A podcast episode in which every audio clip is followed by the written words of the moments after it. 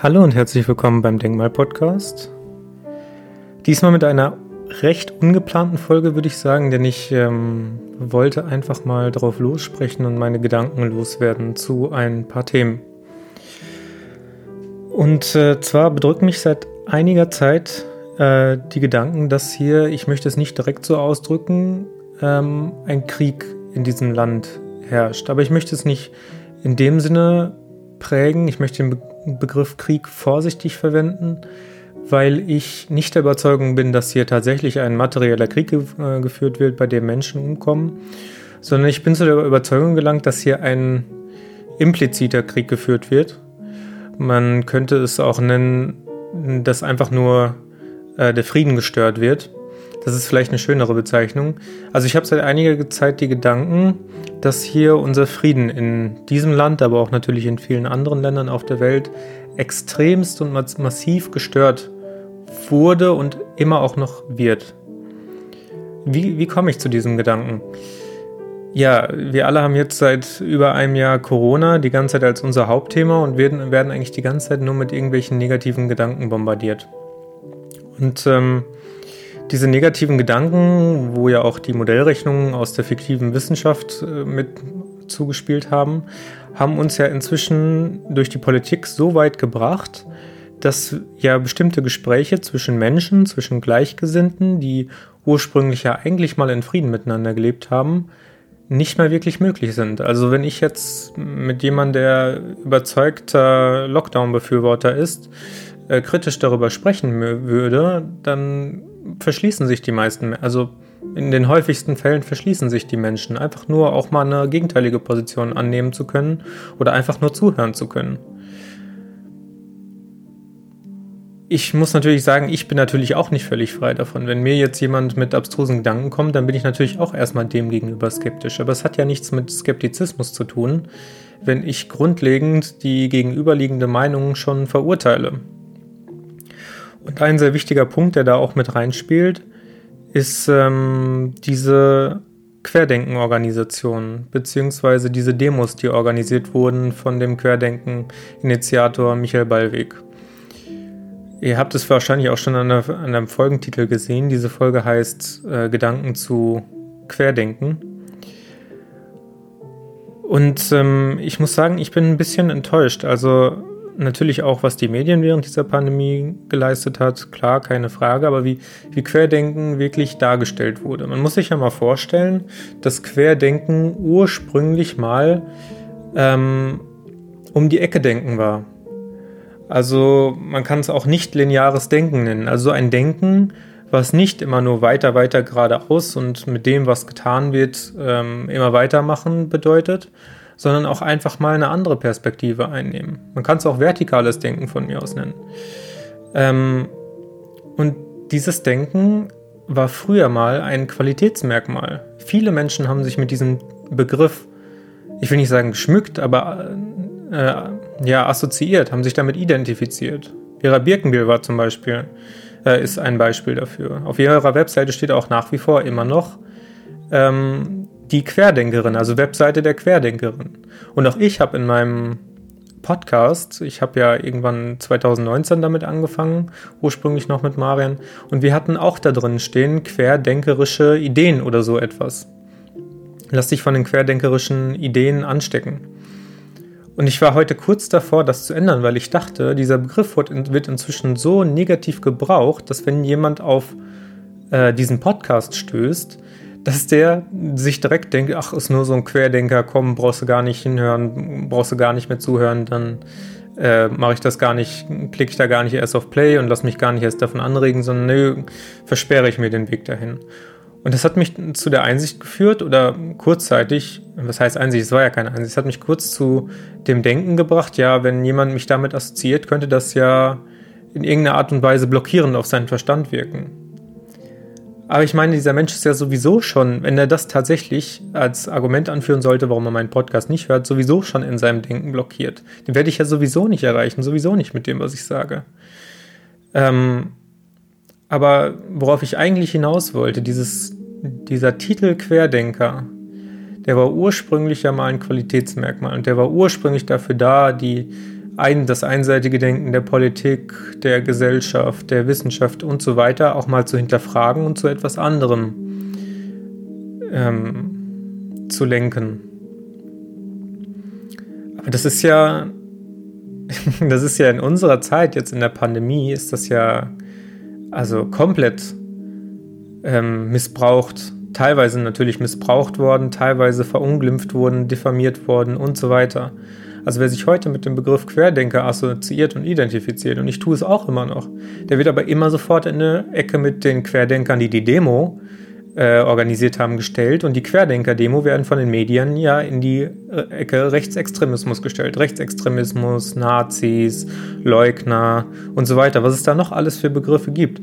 Und um jetzt einmal zurückzukommen auf das, was ich mit dem Krieg angedeutet habe oder dass der Frieden in unserem Land extrem gestört ist muss man sich vielleicht einfach mal vor Augen führen, wie es denn in den letzten Jahrhunderten, und das sind ja nicht nur Jahrhunderte, es sind ja auch Jahrtausende, aber insbesondere in den letzten Jahrhunderten angefächert durch die Medien, dass überhaupt dazu kommen konnte, dass Menschen einen Krieg anfangen und ihren Frieden aufgegeben haben, um beim Krieg teilzunehmen. Es hat immer erstmal angefangen mit einer Meinungsverschiedenheit, die sich so stark erhärtet hat, dass die Menschen nicht mehr klar denken konnten und, und gesagt haben, es sind halt auch nur Menschen, die leben halt auch nur ähm, und wollen halt auch ihren Frieden haben, sondern nein, wir müssen diese Menschen niedermetzeln und müssen sie quasi dazu bringen, ihr Leben aufzugeben, damit ich mein Leben in Frieden weiterleben kann. Und das ist ja, ein, äh, wenn man drüber nachdenkt, das ist ja ein völliger Irrsinn. Da stellt man sich als Mensch persönlich ja höher, spielt in gewissem Maße Gott und löscht ein anderes Leben aus, nur weil man sich selber dazu genötigt fühlt, äh, sich zu verteidigen, ein Verteidigen, was dann in einem Angriff resultiert, ähm, und diese Menschen auslöscht. Was aber natürlich auch hätte dazu führen können, dass man möglicherweise ein Gespräch sucht und für beide einen Kompromiss findet, anstatt die Konflikte zu fokussieren. Und das wird ja auch heute gemacht anstelle von, dass man das Gespräch sucht. Man stellt die ähm, Querdenker, egal was sie machen, heutzutage einfach nur in eine bestimmte Ecke, stellt sie, steckt sie in eine Schublade, hört ihnen nicht mehr zu. Wo soll unsere Gesellschaft hinkommen, wenn wir einander nicht mehr zuhören? Das Endresultat davon ist ja Krieg. Also deswegen sagte ich das ja am Anfang. Ich möchte es nicht so direkt nennen, weil bis jetzt sehe ich noch keinen materiellen Krieg. Ich sehe einen geistigen Krieg. Ich sehe, dass Menschen sich jeden Tag gegenseitig angreifen und verletzen mit ihren Worten alleine. Und die Psyche, die psychischen Schäden können teilweise sogar schlimmer sein für Menschen als mm, ja, materielle Schäden, körperliche Schäden. Also, ich frage nochmal, wo soll das Ganze hinführen, wenn die Medien ständig bestimmte Fronten erhärten, bestimmte Menschen diffamieren und schlechter darstellen lassen als andere Menschen? Soll das hier ein Krieg um die Moral werden? Soll das uns Menschen bewusst trennen? Soll es uns bewusst teilen? In gewissem Maße vollzieht sich ja gerade ein Prozess. Es wird ja immer weiter digitalisiert, die Menschen arbeiten immer weiter von zu Hause. Sie können sich dadurch möglicherweise auch nicht mehr so gut organisieren, was sie ja sowieso nicht können, weil sie ja an bestimmten Fronten kämpfen. Und so ist wirklich eine Lösung, mit der alle zufrieden sein können, für mich persönlich nicht mehr greifbar. Ich meine, klar, wir hatten auch vor der Pandemie nicht unbedingt einen Frieden, wie man ihn sich hätte wünschen können. Auch damals waren schon alle Probleme da. Aber wenn wir jetzt komplett in die Irrationalität reingehen und in die Verurteilung, man könnte es auch esoterisch in den Mangel gehen nennen, dann lassen sich möglicherweise nicht unbedingt positive Gedanken fassen, harmonisierende Gedanken. Dann steuern wir nicht mehr unbedingt auf eine Utopie zu, also auf eine Utopie besser gesagt, also auf eine positive Zukunft, sondern steuern wir ganz klar auf eine Dystopie zu. Und auch für diese Metapher bin ich dankbar, weil ich habe auch schon das ein oder andere Buch über Utopien gelesen. Unter anderem auch natürlich Romane von Aldous Huxley 1984.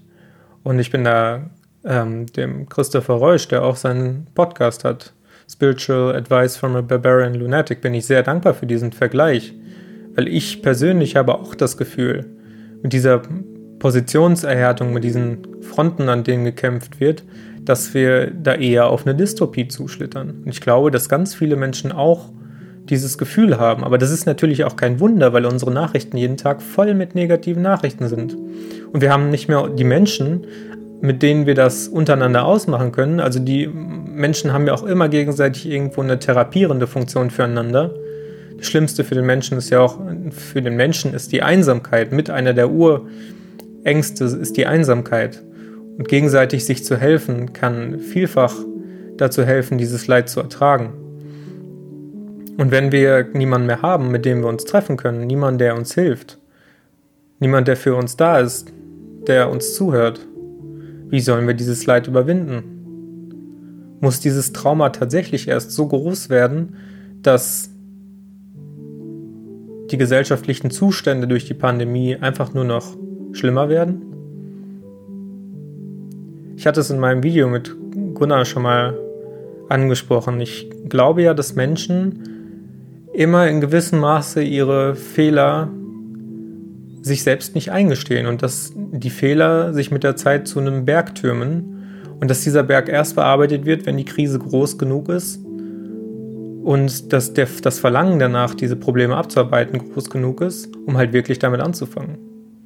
Aber wie groß soll dieser Graben werden, der uns teilt zwischen unseren Bergen, in denen wir unsere Probleme aufgetürmt haben?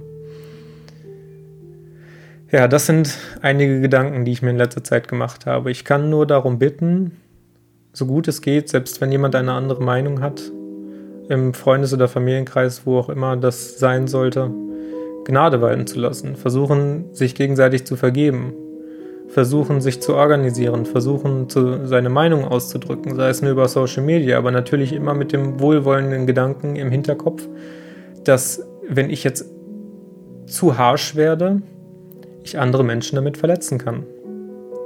Und dass das natürlich immer weiter dazu führt, dass die Gräben sich vergrößern. In diesem Sinne vielen Dank fürs Zuhören. Ich hoffe, ich habe euch mit meinen Gedanken anregen können. Und ich würde mich freuen, wenn ihr diese Podcast-Folge teilen würdet oder mich auf meinen Social-Media-Kanälen abonnieren würdet. In diesem Sinne, erstmal noch einen schönen Tag und bis zum nächsten Mal.